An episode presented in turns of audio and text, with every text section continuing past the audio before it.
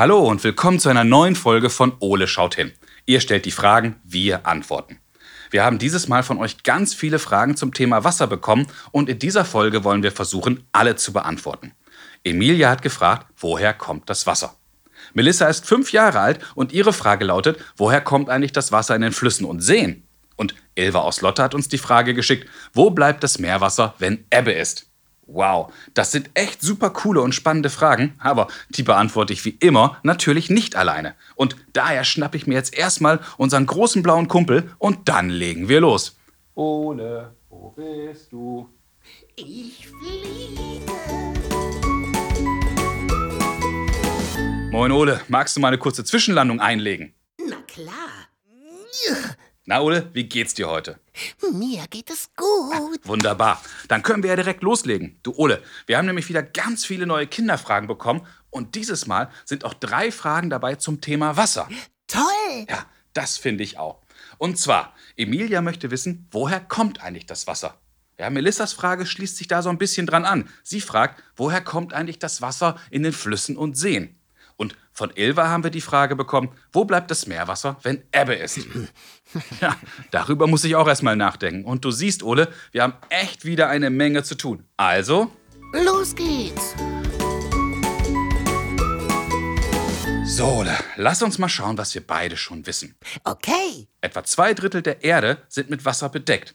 Das sind grob hochgerechnet 1,4 Trillionen Liter Wasser. Und eine Trillion hat 18 Nullen. Schreibt das mal hintereinander auf. Das dauert echt lange. Wow, das haut mich um. Ja, und auch wir Menschen bestehen zu über 70 Prozent aus Wasser. Naja, das menschliche Gehirn allein zu 85 Prozent und unsere Augen sogar zu 99 Prozent aus Wasser. Ja.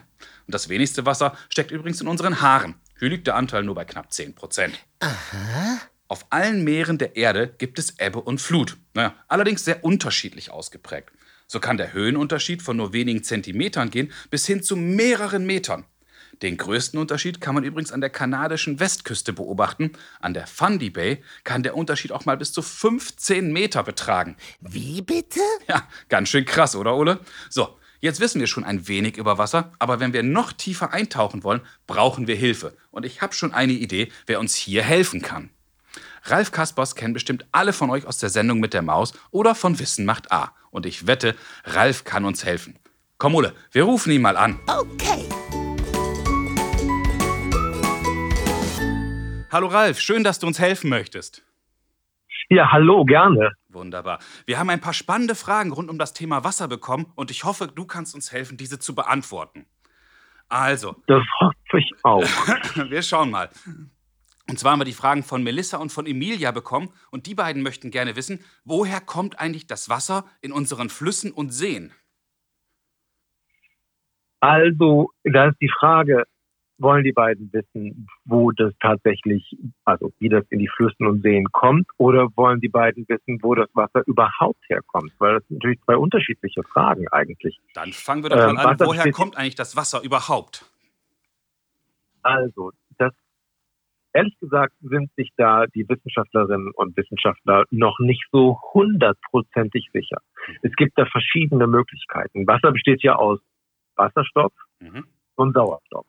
Und Wasserstoff ist sozusagen, ja, wenn du so willst, das älteste Element im Universum. Als das Universum entstanden ist, gab es ganz viel Wasserstoff. Okay. Und irgendwann, ähm, als sich verschiedene andere Elemente gebildet haben und dann Sterne entwickelt sich hat. Nochmal.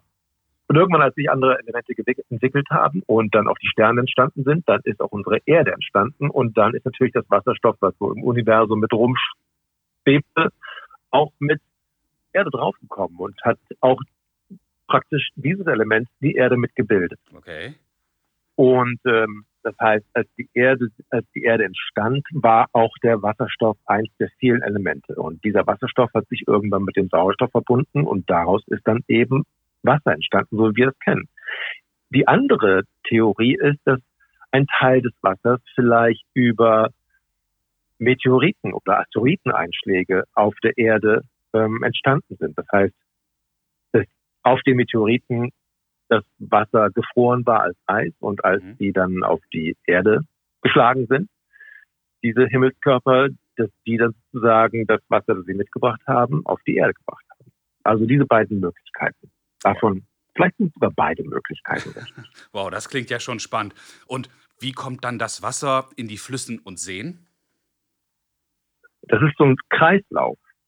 Also wir haben auf der Erde, das ist eine unvorstellbar große Zahl, ungefähr 1,4 Milliarden Kubikkilometer Wasser. Mhm. Das ist sehr, sehr viel. Also stell dir vor, du hast einen großen Würfel, der ist ein Kilometer lang, ein Kilometer breit und ein Kilometer hoch.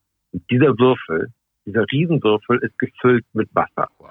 Und von diesem Riesenwürfel gibt es 1,4 Milliarden Stück. So viel Wasser gibt es auf der Erde. Allerdings ist davon nur ein kleiner Teil Trinkwasser. Aber eben auch das ganze Meerwasser gehört dazu und so weiter. Und es ist so, dass wenn es zum Beispiel regnet, dann fällt das Wasser von den Wolken auf den Boden Mhm. und landet zum Beispiel im Grundwasser oder auch in Flüssen und wird dann irgendwann wieder Richtung Meer transportiert, über die Flüsse. Und überall, wo es dann warm wird, wo die Sonne scheint, überall verdunstet das Wasser auch wieder und steigt in die Luft. Und in der Luft bildet das Wasser Wolken. Und die Wolken, die werden wieder zu Regen. Und der Regen ist wieder im Boden. Und aus dem Boden sickert das Wasser wieder raus und wird überall hin transportiert und geht wieder in die Luft, weil es verdunstet und immer so weiter. Das ist so der Wasserkreislauf, ganz grob erklärt. Das klingt total spannend und eigentlich auch irgendwie selbstverständlich. Das kennen wir ja alle, wenn Wolken über uns drüber ziehen und es irgendwann anfängt zu regnen. Irgendwo muss es ja hin. Du, wir haben aber Genau. noch eine ganz spannende Frage auch von Ilva bekommen. Und Ilva hat uns gefragt, wo bleibt eigentlich das Meerwasser, wenn Ebbe ist? Im Meer. es klingt ein bisschen doof, aber ja, das Meerwasser bleibt im Meer, auch bei Ebbe. Also Ebbe und Flut, die Gezeiten, die, und da gibt es zwei verschiedene Sachen, die das bewirken. Einerseits dreht sich die Erde und das kennt jeder, der mal im Auto mitgefahren ist und in der Kurve nach außen gedrückt worden ist. Mhm. Das passiert auch auf der Erde. Die Erde dreht sich und alles, was auf der Erde ist, wird sozusagen nach außen gedrückt, also auf das Wasser. Merken wir normalerweise nicht, weil wir das so gewohnt sind. Und dann gibt's noch die Anziehungskräfte, Gravitationskräfte. Das heißt, der Mond, der um die Erde ähm, sich bewegt, der zieht die Erde ein bisschen an, die Erde zieht den Mond an, gleichzeitig ist aber auch die Sonne, die etwas die Erde anzieht und alles ist in so einer Art Gleichgewicht. Und wenn die Erde sich dreht und wenn der Mond richtig steht und die Sonne auch, dann wird eben auch so ein bisschen das Wasser angezogen. Es gibt so eine Art Wasserberg. Mhm. Und wenn wir gerade da stehen, wo der Wasserberg nicht ist, dann haben wir eigentlich Niedrigwasser. Und wenn wir gerade da stehen, wo der Wasserberg auch ist, durch die Anziehungskräfte von Sonne und Mond, dann stehen wir da, wo gerade Hochwasser ist. Das ist ja total spannend. Das heißt, es gibt irgendwo, wenn bei uns Ebbe ist, ein, ein Wasserberg. Wenn bei uns Niedrigwasser ist, ist woanders Hochwasser. Sehr spannend. Jetzt hast du gerade davon gesprochen, wie viel Wasser es gibt und was für ein altes Element das im Grunde ist. Kann Wasser eigentlich auch neu entstehen?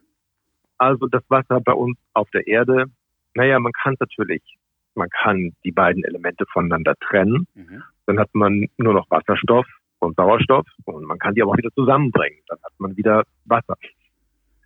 Und das auf der Erde bleibt eigentlich mehr oder weniger immer die gleiche Menge. Es ist so, dass wir ein bisschen von diesen Elementen verlieren auf unserem Weg durchs All. Also wir haben fast so eine Art Auspuffspur aus Wasser. Und das heißt, über die Atmosphäre verliert die Erde immer ein bisschen Wasser. Aber das ist eigentlich so wenig, dass davon merkt man im Grunde nicht. Wunderbar. Das waren echt ganz tolle Antworten. Und ich habe jetzt schon eine ganze Menge gelernt. Vielen Dank, Ralf. Du hast uns echt sehr, sehr geholfen. Gern geschehen. Wunderbar. Dann wünsche ich dir jetzt noch einen ganz, ganz tollen Tag und hoffe, wir hören uns bald mal wieder. Wünsche ich euch auch. Bis bald. Bis bald. Tschüss. Tschüss. Boah, Ole, jetzt haben wir aber echt eine Menge von Ralf erfahren. Wollen wir das mal zusammenfassen? Sehr gut. Wasserstoff ist eines der ältesten Elemente im Universum und hat auch maßgeblich an der Entstehung der Erde mitgewirkt. Naja, und auf der Erde hat sich dann dieser Wasserstoff mit dem Sauerstoff verbunden und so ist Wasser entstanden. Ah. Aber es gibt auch noch eine zweite Theorie, nach der das Wasser durch Asteroiden auf die Erde gekommen ist. Das heißt, im Weltall ist das Wasser erstmal gefroren, weil es dort so extrem kalt ist. Das lag dann in Gesteinsbrocken, also in den Asteroiden, und die sind auf der Erde eingeschlagen. Und hier ist das gefrorene Wasser dann halt aufgetaut. Das Wasser auf der Erde befindet sich in einem steten Kreislauf. Ja, das Wasser verdunstet und bildet Wolken. Wenn es dann regnet, fällt das Wasser aus den Wolken auf den Boden und versickert dort. Aus dem Grundwasser unter der Erde bilden sich dann dort Flüsse und Seen und die fließen dann irgendwann wieder ins Meer. Naja, wo das Wasser dann wieder verdunstet. Und das geht immer so weiter. Ein steter Kreislauf. Und tatsächlich bleibt das Wasser auch bei Ebbe immer im Meer. Denn durch das Spiel der Anziehungskräfte von Sonne und Mond wird das Wasser angezogen und je nachdem, wo die Anziehungskräfte am stärksten sind, ist halt Flut und auf der anderen Seite eben Ebbe. So, liebe Kinder, ich hoffe, Ralf, Ole und ich, wir konnten euch heute helfen.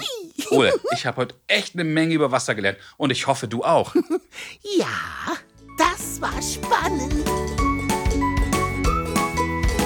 Wenn auch ihr Fragen an Ole habt, dann ruft uns doch an oder schickt uns zusammen mit euren Eltern eine Sprachnachricht oder eine E-Mail.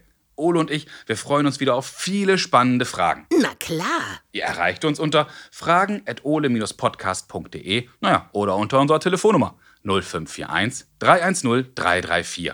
Viele weitere Informationen und alle bisherigen Folgen von Ole schaut hin findet ihr übrigens auch auf unserer Internetseite www.noz.de-ole. Also, bis zum nächsten Mal, wenn es dann wieder heißt, Ole schaut hin. Tschüss, Kinder. Bis zum nächsten Mal.